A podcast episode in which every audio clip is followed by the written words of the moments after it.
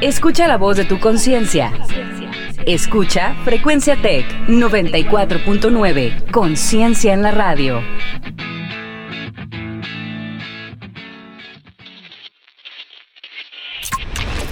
La prórroga. Un espacio donde concebimos el deporte como algo más que trasciende los 90 minutos, las 9 entradas o los 5 sets. Bienvenidos.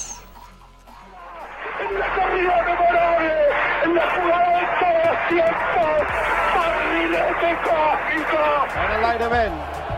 Ahí está Yuyu, Yuyu, se va Yuyu, se va, se sube a la bicicleta, a la 20, a la 10. Roger Federer es el campeón del abierto de Australia. Tiene bastante más tranquilidad. Frun le da con todo, con el alma, con lo que le queda. Es en la última tanda de pedalazos por el inglés. Hay que creer en la tradición, los cardenales amigos. Llevan la serie a un séptimo y decisivo partido.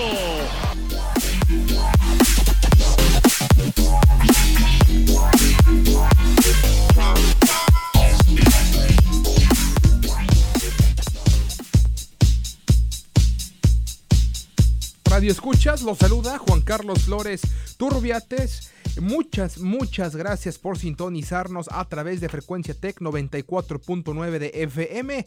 Aquí en su programa deportivo La Prórroga. Esta tarde en compañía, ya lo saben, de Ricardo Romano.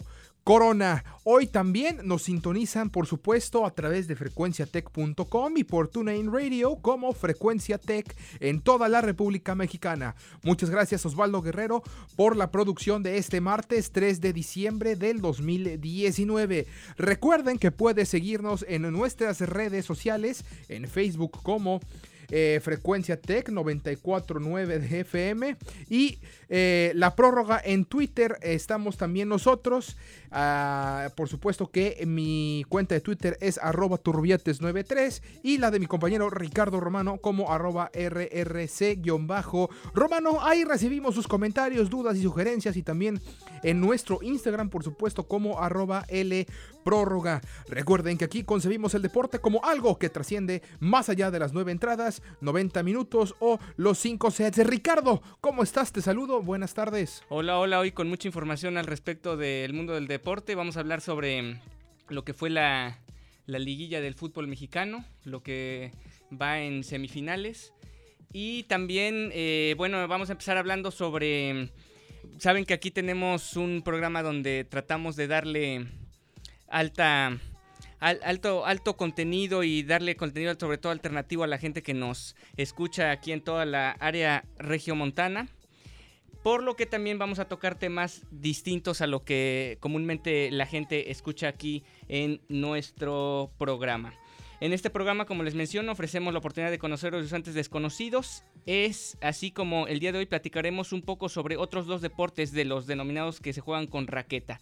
Uno ha sido parte recurrente de nuestra programación, como lo es el tenis. El otro, una disciplina que tiene menos reflectores que el denominado deporte blanco, pero que en México se practica bastante y existen grandes representantes aztecas a nivel mundial. Para hablar más sobre ambos, se encuentra con nosotros vía telefónica el periodista de TV Azteca, Juan Antonio Hernández, quien actualmente participa en distintos espacios de Azteca Deportes y ADN 40, además de ser conductor en el programa de México Bravo y que este sábado celebra su décimo aniversario. Y finalmente ayer que también tomó protesta como presidente de la Peña Taurina de Guamantla AC. Muy buenas tardes, Toño. Aquí te saluda Juan Carlos y un servidor Ricardo aquí en la mesa de la prórroga. Un saludo, Juan Antonio. ¿Qué tal, mi querido Ricardo, Juan Carlos? Un placer escucharlos y un honor poder platicar con todos ustedes. Bueno, y quisiéramos que nos contaras un poco, bueno, yo sé que te gusta practicar el frontón en lo particular y quisiera que habláramos un poco sobre este deporte que, que tanto te apasiona. Ahora que tuve oportunidad de pelotear con Roger Federer y ser el único mexicano amateur que lo ha hecho, creo que ya me quiero cambiar al tenis, mi querido Ricardo, pero sí, desde los seis años o quizá antes peloteaba yo frontenis y hasta la actualidad llegué a jugar primera fuerza, llegué a participar en nacionales y es un deporte que nunca he dejado de, hacer, es lo que me llena, es lo que más hago, practico muchas otras actividades eh, deportivas, entrenamientos, pero lo que más me llena es el frontenis y nunca, nunca lo he dejado de, de practicar, quizá un par de meses por alguna lesión grave, pero, pero me apasiona mucho este deporte, que como ya lo has dicho es fiebre nacional, porque si bien es cierto es uno de los derivados de la pelota vasca que tiene varias modalidades, eh, les quiero contar para la gente que lo desconozca, que es un deporte de invención mexicana, es un deporte 100% mexicano y que en su nombre lo describe, es el frontenis, que es eh, utilizando todos los artefactos, las herramientas del tenis, pero en una cancha de frontón. A diferencia de algunas otras disciplinas del, de la pelota vasca, este se practica en un frontón de 30 metros de largo, con los frontis de 10 por 10 metros de ancho y una contracancha de 4 metros. Y bueno, por lo tanto, pues ha sido siempre el, deporte mexicano por antonomasia, ha sido deporte de exhibición por ello en los Juegos Olímpicos de México 68, primera vez que fue deporte de exhibición, y luego ya tuvo la consecución de ser también de exhibición en los Juegos de Barcelona 92, y desde hace una década es deporte oficial en centroamericanos, panamericanos, eh, algunos juegos en los que hay competencias en todos los países hispanoparlantes o incluso algunos como Brasil, que son latinoamericanos, también eh, se vienen desarrollando eventos a nivel mundial. Eh, ¿Qué tal, eh, Juan Antonio? Te saludo con mucho gusto. Bueno, ya nos comentaste un poquito acerca de la historia de este deporte. Eh, lo comentabas, un deporte mexicano, de invención mexicana. Más o menos nos explicaste cómo, en, qué cancha se juega, con el, frontis y todo eso. Ahora, ¿cómo, ¿cómo es que se desarrolla el juego? Me gustaría saber un poquito más. Antes te quiero decir, ahora que tenemos la oportunidad de estar hablando para para todos los regiomontanos, que abro un paréntesis para decir que uno de los grandes exponentes de este deporte precisamente pues son regios, eh, los hermanos Salazar, apodados los sapos, probablemente el jugador más espectacular que ha habido en la historia de este deporte, que se llama Edgar, que está retirado ahora, aunque hace eh, juegos de exhibición, en cuanto se graduó precisamente del TEC de Monterrey, pues abandonó de manera elite el deporte, aunque lo sigue practicando. Y les cuento que ha tenido varias modificaciones dependiendo la forma en que sea la competencia. Ahora que suele haber torneos eh, de carácter em, de alto rendimiento, en un circuito donde se inscriben los más espectaculares pelotaris, se juega a dos sets de 15 tantos a dos de tres sets. Los tantos son consecutivos, el que gana saca y así viceversa. No hay cambio de cancha, sino que todos los tantos, todos los, todos los tantos cuentan, se suman al marcador. Y el que gana el tanto, pues es el que sirve. Esa es la última modificación a nivel eh, alto rendimiento eh, de exhibición. Pero por lo regular, en la manera amateur, los juegos se juegan a 15 tantos y luego ya en competencias se juega el singles a 25 tantos y el dobles a 30. Un partido de singles puede llegar a tener una duración eh, en amateur como de unos 10 a 15 minutos. A nivel alto rendimiento, un partido de singles a 25 tantos, he llegado a ver partidos hasta de 45 minutos, una hora, juegos muy agotadores, este, donde los saques son espectaculares, un servicio puede alcanzar o rebasar los 150 kilómetros por hora, la pelota es eh, aproximadamente, tiene una circunferencia de unos 2 centímetros y medio, es de caucho muy duro, muy, muy duro, un pelotazo es sumamente violento y por ello de hace una década a la fecha se practica y a nivel eh, competitivo son obligatorios unos gogles que no traen eh, ni acrílico ni lente de vidrio cristal eh, encima de los este por fuera de los ojos sino simplemente es el puro armazón de los gogles para evitar que la pelota en, un mal golpe pueda penetrar y, y pegar de lleno con el globo ocular.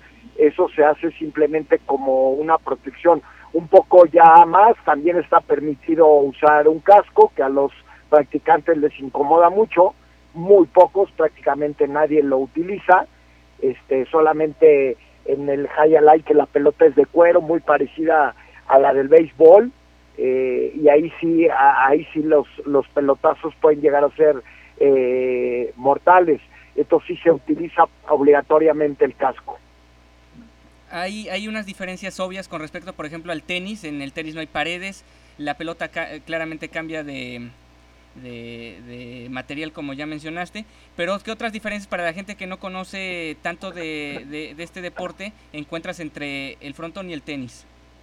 La enorme diferencia, que, que sí es así como lo menciono, enorme, es que en el tenis, cuando tú le pegas que la pelota viene viajando en forma horizontal, tu golpe es de forma horizontal, el swing que dibuja la raqueta eh, para tener contacto con la pelota es horizontal, le tienes que pegar con efecto para que la pelota en su viaje no circule mucho tiempo de forma horizontal, sino que vaya dibujando una curva que la haga caer cuando esté del lado contrario de la cancha. Ese es el golpe del tenis.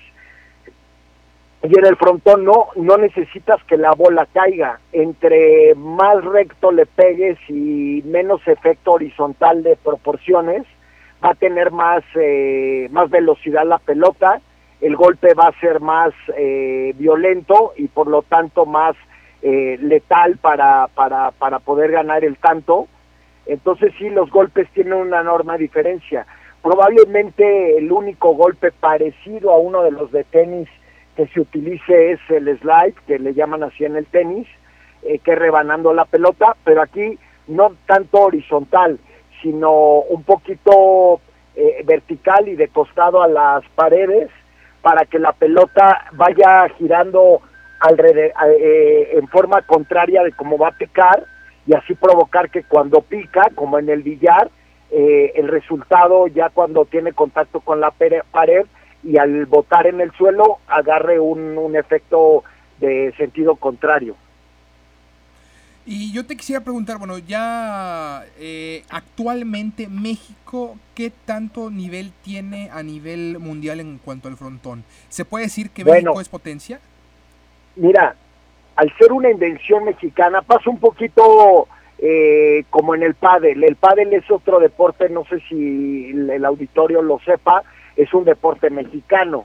Eh, una de las grandes aportaciones, porque ahora es un deporte muy popular, sobre todo en, países de primer mundo de Europa, en, México, en América, en Argentina, en Chile, en Brasil, el pádel es de, dimensión mexicana y cuando recién se, se, inventó y se aportó al mundo el pádel, pues lógicamente México dominaba. Posteriormente, al no tener la popularidad ni el apoyo suficiente, pues hoy en, en Padel México realmente es muy complicado que domine, curiosamente, fíjate.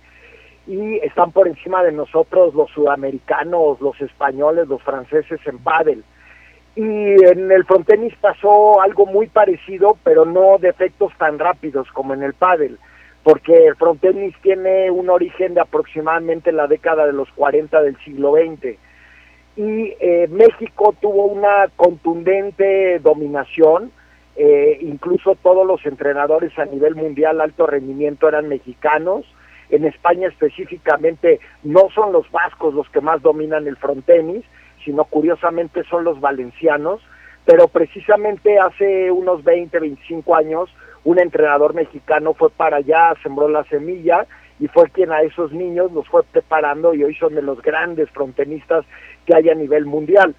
Eh, en Cuba también hay buen nivel, pero no, ya no es tan dominante México así de forma contundente, ya tiene gente que se habla del tú por tú. Y te estoy hablando del frontenis, pero en la pelota vasca hace tiempo que México ha perdido esa dominancia en la que arrasaba contra todos, ya tristemente lo tengo que decir, ya, ya, ya no es así.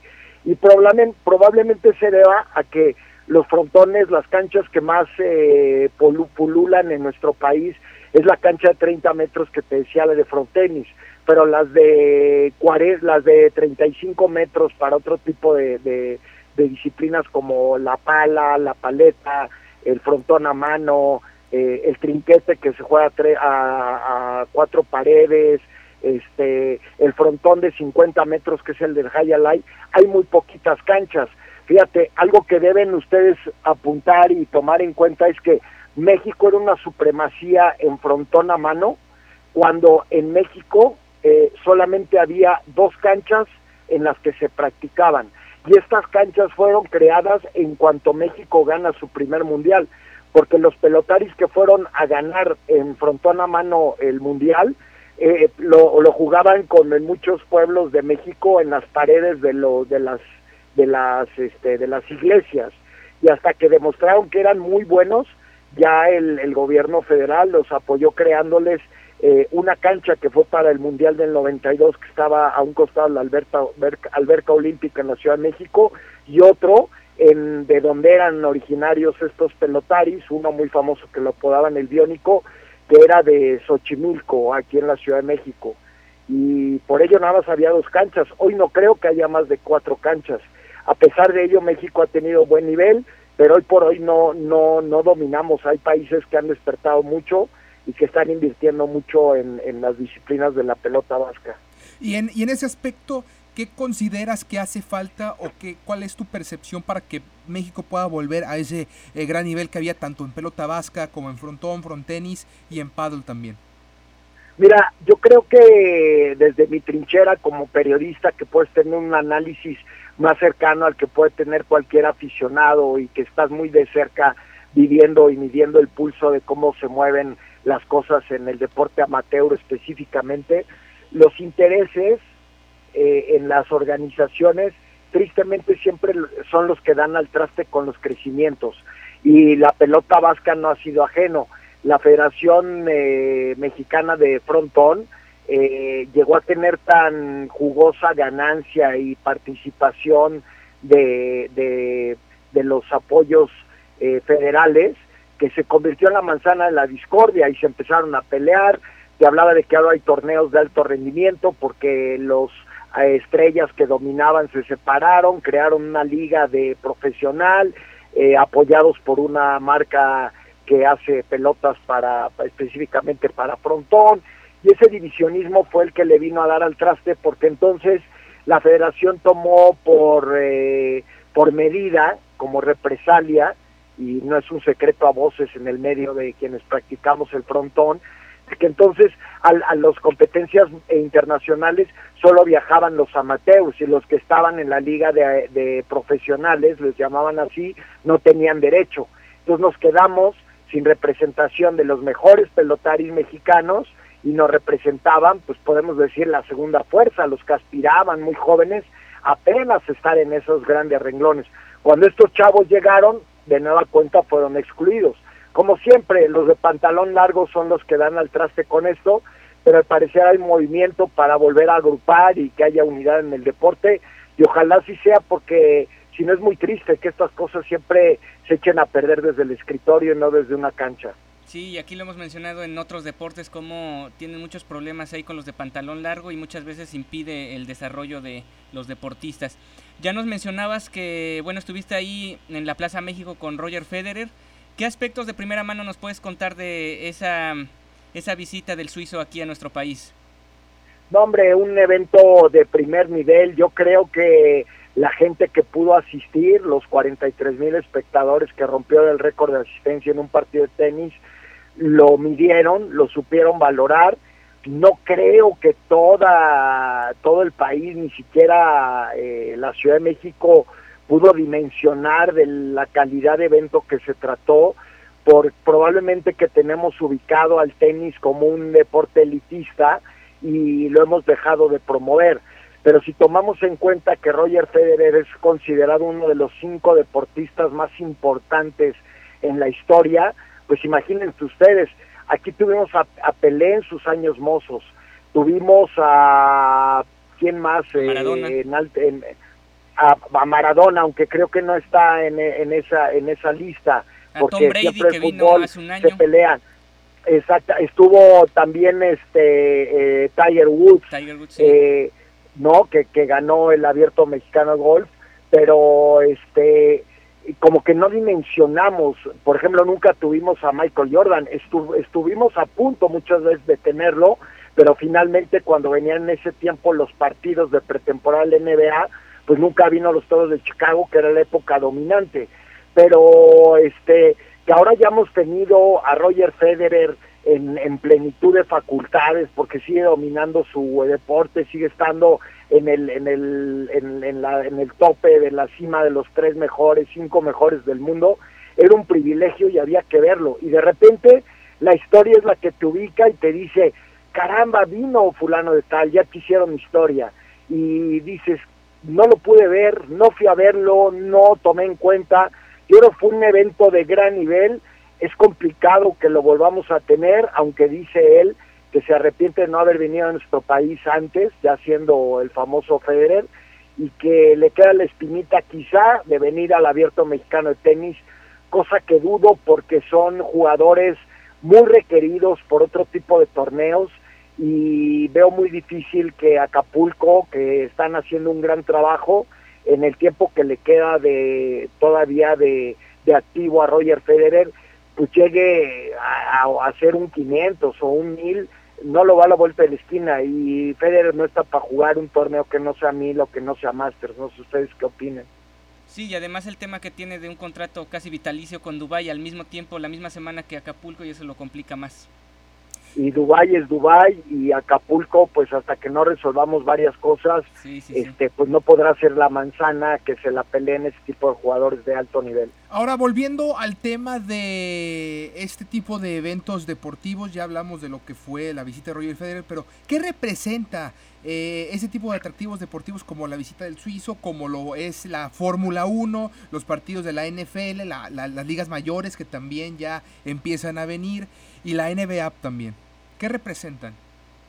Muchísimo. Es un acercamiento de nuestro país que, que tiene una grandiosidad en cuanto a atractivo turístico, histórico, folclórico. Somos un país sumamente rico y hoy por hoy la atención de los medios internacionales está captada por, por el deporte espectáculo. Tener al mejor deporte espectáculo en nuestro país y que todos esos ojos por verlo volteen la cara a México después de que se reciben tantas noticias malas de nuestro país, pues es, un, es una ganancia. Qué pena que sea a través del deporte que demos a conocer lo grande que somos como, como ciudadanos, como, como seres humanos y como tierra, que tenemos mucho que ofrecer al mundo. Eh, y que no sea a través de otro tipo de cosas que tenemos que difundir, como nuestra riqueza cultural, literaria, artística, eh, debido a las consecuencias que pasamos. Por ello es muy importante que cada vez más tengamos eh, eventos de esta calidad para mostrar realmente quiénes somos, no si a usted le sucede que tengan conocidos o amigos extranjeros y que les preguntan, oye, es verdad que esas noticias eh, malas que llegan al, al, al, este, al extranjero, que sin lugar a dudas las pasamos, pues no son en todas las esquinas, no son en todos los estados, no son en todas las ciudades, y que realmente habemos muchos mexicanos de paz, que vivimos en tranquilidad, que tenemos muchas cosas que ofrecer. Y entonces cuando vienen eventos de esa calidad, ven el comportamiento de los públicos, de las aficiones, cómo se les cobija a los deportistas dentro y fuera de, de los recintos, pues nos deja muy bien parados. O sea, imagínense ustedes, eh, la Fórmula 1 que se corre en primer mundo, en países espectaculares, de gran tradición, de gran historia, como veíamos el cierre de la temporada 19 eh, hace ocho días este, en Abu Dhabi, pues imagínense ustedes estar peleando esos niveles y que te premien como la mejor afición de todo el circuito de la Fórmula 1 por segundo año consecutivo, pues te revela realmente quiénes somos y que debemos seguir apostando por ese tipo de eventos y que, y que ojalá los consigamos en Monterrey no solo tienen grandes ligas, también tienen grandes torneos de tenis, muchos eventos espectaculares que nos dejan muy bien parados. Supongo que muchas veces te han preguntado cuál es tu torneo favorito o entre este, otro y aquel, con cuál te quedas, pero yo te voy a hacer la pregunta de entre tres de los que están dominando ahorita el tenis a nivel mundial, ¿con quién te quedas? ¿Con Roger Federer, con Rafael Nadal o con Novak Djokovic? Me dijiste de tres y te dije que los tres. Sí, con los tres. Pero mira, te voy a decir, los tres me llaman mucho la atención. Siempre he admirado a Rafael Nadal y por una experiencia eh, personal muy particular. Recuerden ustedes que de 19 años llegó Rafael Nadal al abierto de Acapulco, todavía con no con el lustre que, que, ha llegado a tener. Eh, tuve la oportunidad de trabajar en aquellos eventos, iba en ese, en ese entonces de productor y pues lo veía entrenar, eh, que a veces lo compartía con, con Carlos Moya y se ganó mi admiración y a pesar de que admiro mucho a Roger Federer y no puedo negar que es un gran deportista, uno de los mejores de la historia, este lo que hace Rafa Nadal como por ejemplo en el pasado US Open me sigue llenando de satisfacción como espectador y aficionado. Oye, Juan Antonio, yo sí te voy a hacer la pregunta porque sé que también lo, tuyo también es tu, tu expertise, es el, toreo. Yo sí te, quiero preguntar porque también tuvimos este fin de semana pues un gran cartel en la, en la Plaza México, pero yo te pregunto, ¿con quién te quedas? ¿Con Ponce Morante o José Tomás? Eh, mira, me llena mucho por el toreo que disfruto eh, Morante de la Puebla. Tienen mi admiración los tres toreros y yo creo que la riqueza de los toros es que cada que vayas a una corrida te quedes con lo bueno, pero así como para ir a paladear, como cuando te sientas a una mesa a degustar una buena comida de alta cocina, de, de, de, autor o un buen vino, un buen mezcal, pues Morante me, me llena muchísimo. Hay un torero que no está nunca tomado en cuenta en esas líneas, y que me vuelve loco, que es eh, Finito de Córdoba. Eh, es un torero que torea muy poco, que lo he visto en vivo muy poco, en el campo también, pero que cada que veo videos de él aprendo muchísimo porque no solo es un torero de pellizco, como decimos los taurinos, de chispazos de arte, sino uno tiene una técnica privilegiada y conjuntar esas dos cosas en el toreo es muy complicado pues sí es algo que apenas se presentó finito allá en Tlaxcala y sí es alguien que le pues que casi no le ha dado muchas oportunidades tanto en su tierra como pues más complicado todavía en el extranjero. Así es, efectivamente. Y tuve la oportunidad de verlo en Tlaxcala.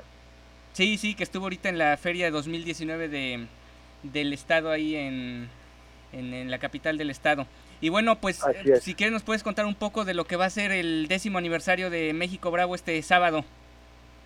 Sí, fíjate que desde el primer año lo empezamos a celebrar teniendo cobijo de varios escenarios. Comenzamos con el MUCUL, que es el Museo de la Cultura de Artes Populares aquí en la Ciudad de México, que auspicia Grupo Salinas, para el cual trabajamos eh, los dos primeros años. Después asistimos a una invitación por parte del entonces gobernador del estado de Aguascalientes a, festejarlo ahí en el Teatro de Aguascalientes Luego estuvimos por eh, Colima, eh, en una etapa en la que se celebraban las corridas en la emblemática Petatera, y así afortunadamente hemos tenido invitaciones el estado de Guanajuato, Querétaro, y ahora tocó el turno a Tlaxcala por un motivo específico que es el encuentro de las dos culturas que cumple 500 años con la llegada de Hernán Cortés y el encuentro que tuvo precisamente con con eh, todas las, las, culturas mexicanas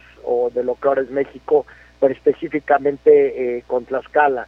Entonces, eh, uniéndonos a esta celebración del origen de nuestro mestizaje y que precisamente de ahí proviene nuestra afición a los toros, ahora tan mexicana, es que elegimos celebrarlo en Tlaxcala y va a ser el próximo sábado en el Teatro Xicotenca, un escenario bellísimo de la época de la colonia, a las 12 del día con nuestra entrega de, galardones, a, diferencia de otros años, no solo a lo mejor del año, sino ahora vamos a premiar a quienes han sido protagonistas de esta primera década y 520 programas que ya tenemos al aire.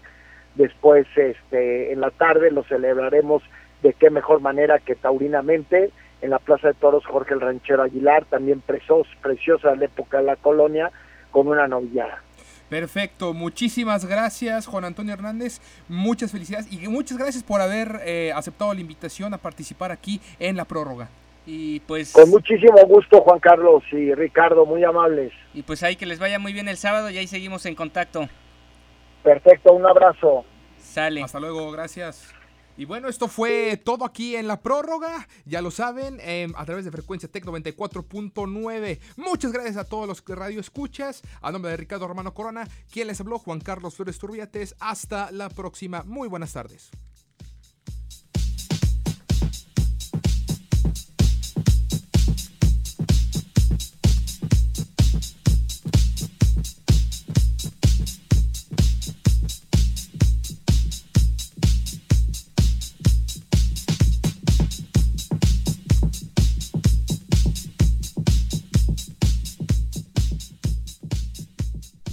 Música, arte, entretenimiento, cultura, información.